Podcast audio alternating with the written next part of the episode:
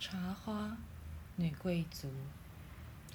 每周二和周四，我唯一的女友曼奴拉会来到我的门房来，和我一块儿喝茶。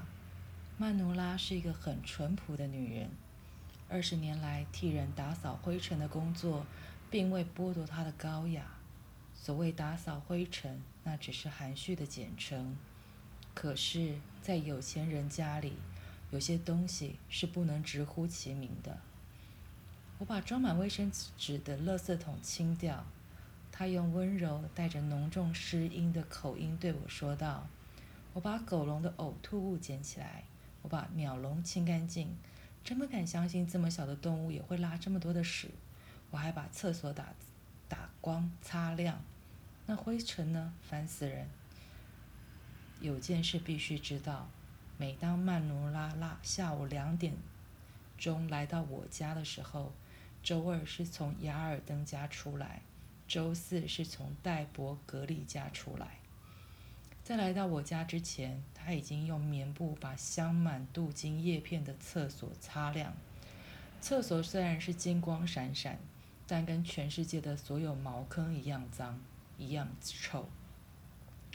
如果有一件事是富人不得不向穷人看齐的，那就是富人一样得拉屎。因此，我们应该向曼努拉致敬。在这个世界上，肮脏的工作归给某些女人做，而其他的女人却捏紧鼻子，啥事也不做。曼努拉虽然是不平等世界的牺牲品，但她却不因此失去她精致文雅的本性。而它的精致文雅远远超过所有的镀金叶片，更不要说是厕所里的了。要吃核桃啊，一定要摆桌布。曼努拉一边说，一边从他的旧手提袋里拿出一只浅色小木盒，盒盖露出胭脂色衬纸的窝状花边，盒里装的是杏仁饼干。我煮了一壶只为了闻香气的咖啡，然后我们一边吃饼干，一面静静的喝绿茶。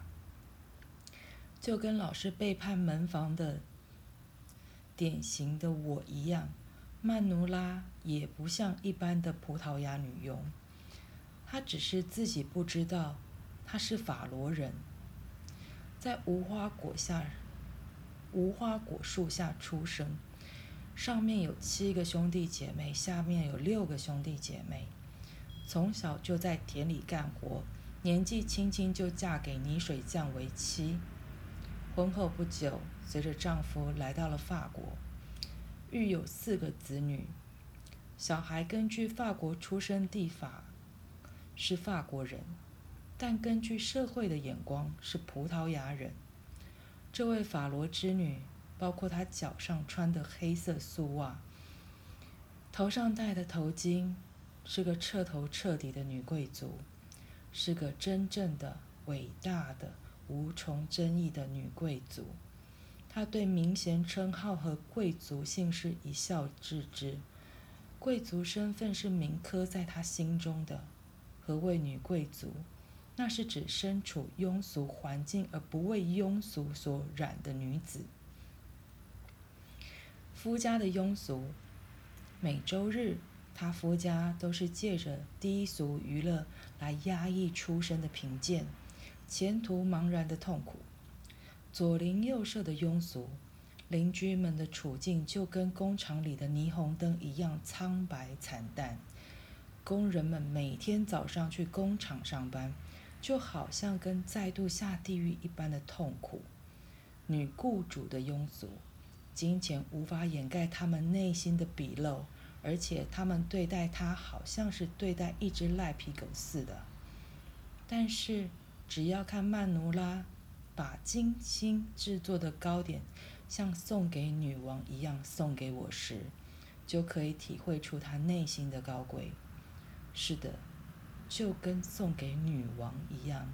每当曼努拉出现时，我们的门房会变成皇宫。贫贱百姓的小吃变成了国王的盛宴，如同说着：“说书的人把生命变化成了一条进行吞没痛苦与烦恼的绚烂河流一样。曼努拉把我们的平凡生活变成了温馨活泼的史诗。小帕列和在楼梯上向我问好，他突然打破沉默，对我说了这句话。我满脸不屑，低声叨咕。他在读马克思的书，我一边说一边耸耸肩膀。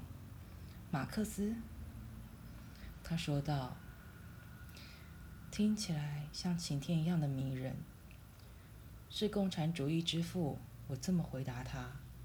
曼努拉一听，嘴巴蹦出轻蔑的声音：“政治啊！”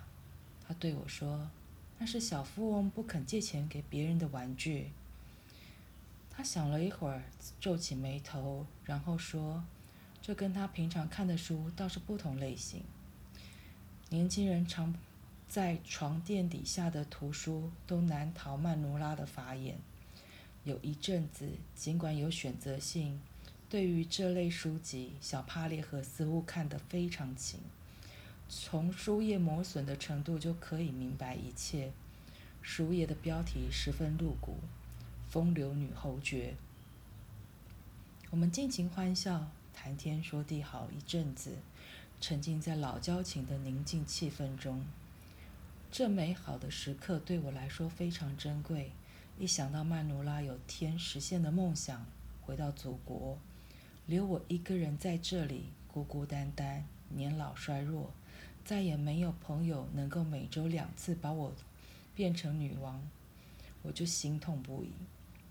我也曾心怀恐惧，想过一个问题：如果我这辈子只能有拥有的唯一的女友，唯一了解我的一切。从来不曾做任何要求的女友，留下我这个默默无闻的女人，把我完全遗忘，让我活在被抛弃的痛苦当中。那时我的处境会是如何？大厅里传来一阵脚步声，接着我们清楚地听到一个很熟悉的声音，那是一名男子在按电梯按钮的声音。大楼的电梯很是老旧，有黑色的栅栏和双飞门，里面填充垫料，镶细木板。如果空间够大，在以前的话，就会有一名侍者在里面服务。我认得这个脚步声，是皮尔·雅尔登的脚步声。他住在五楼，是美食评论家，是个恶劣透顶的。人，当他站在我家门槛上时，他眯着眼睛的样子，就好像是我住在黑暗的洞穴中似的。而事实上，他所看到的和他想象的完全相反。他那些有名的评论我都读过，我一点都不懂他在写什么。曼努拉对我说。对他而言，香喷喷的烤肉就是香喷喷的烤肉，如此而已。他的评论其实没有什么好懂的。看到他这样的文笔，因蒙昧而白白的被糟蹋，真是令人感到可怜。用引人入胜的叙述笔法描写番茄好几页，而自己却从来没有看过，也没有掌握过番茄，这是让人悲痛的勇敢行为。要说明白的是，雅尔登评论饮食就如同叙事一一桩故事一样，但这一点就可以让他成为天才人物。面对事物的存在，我们能同时拥有天分，又同时很盲目吗？每次看到他和他那个狂妄自傲、自狂傲的大鼻子从我眼前经过时，我就会常常想到这个问题。结果好像是可以的。有人无法从观察的事物中去了解何种原因能够使事物拥有内在的生命和气息，因此这些人一辈子都在讨论人和物体，就好像人是机械人，物体没有灵魂，然后按照主观性的灵感胡诌一顿，好像是故意的。脚步突然靠近，雅尔登在敲门，我站起身。刻意拖着脚步。我的双脚正好套着一双合乎标准形状的软拖鞋。只有长棍形面包再加上贝雷帽，才能跟他挑战门房形象的权威。这么慢吞吞，我知道我会激怒大师，这等于在歌颂猛兽的急躁，也是多多少少为此原因，我故意慢条斯理地将门半开，一副提防戒备的样子，然后把鼻子凑在门缝。此时，我真希望我的鼻子是又红又亮。我在等专差差送来的包裹，他眯着眼睛，鼻孔绷得紧紧的对我说：“包裹到时，可不可以立刻拿给我？”这天下午，亚尔登先生脖子上系的是一条圆点花纹的大花领巾。这条飘扬在他尊贵的脖子周围的领巾很不适合他，因为他失踪似的茂盛头发，再加上轻薄蓬松的丝领巾，给人一种像芭蕾舞短裙一样的轻飘朦胧感，失去了男士们引以为荣的阳刚之气。哦，还有这条领巾让我想起一件事。当我想起来的时候，差点大笑。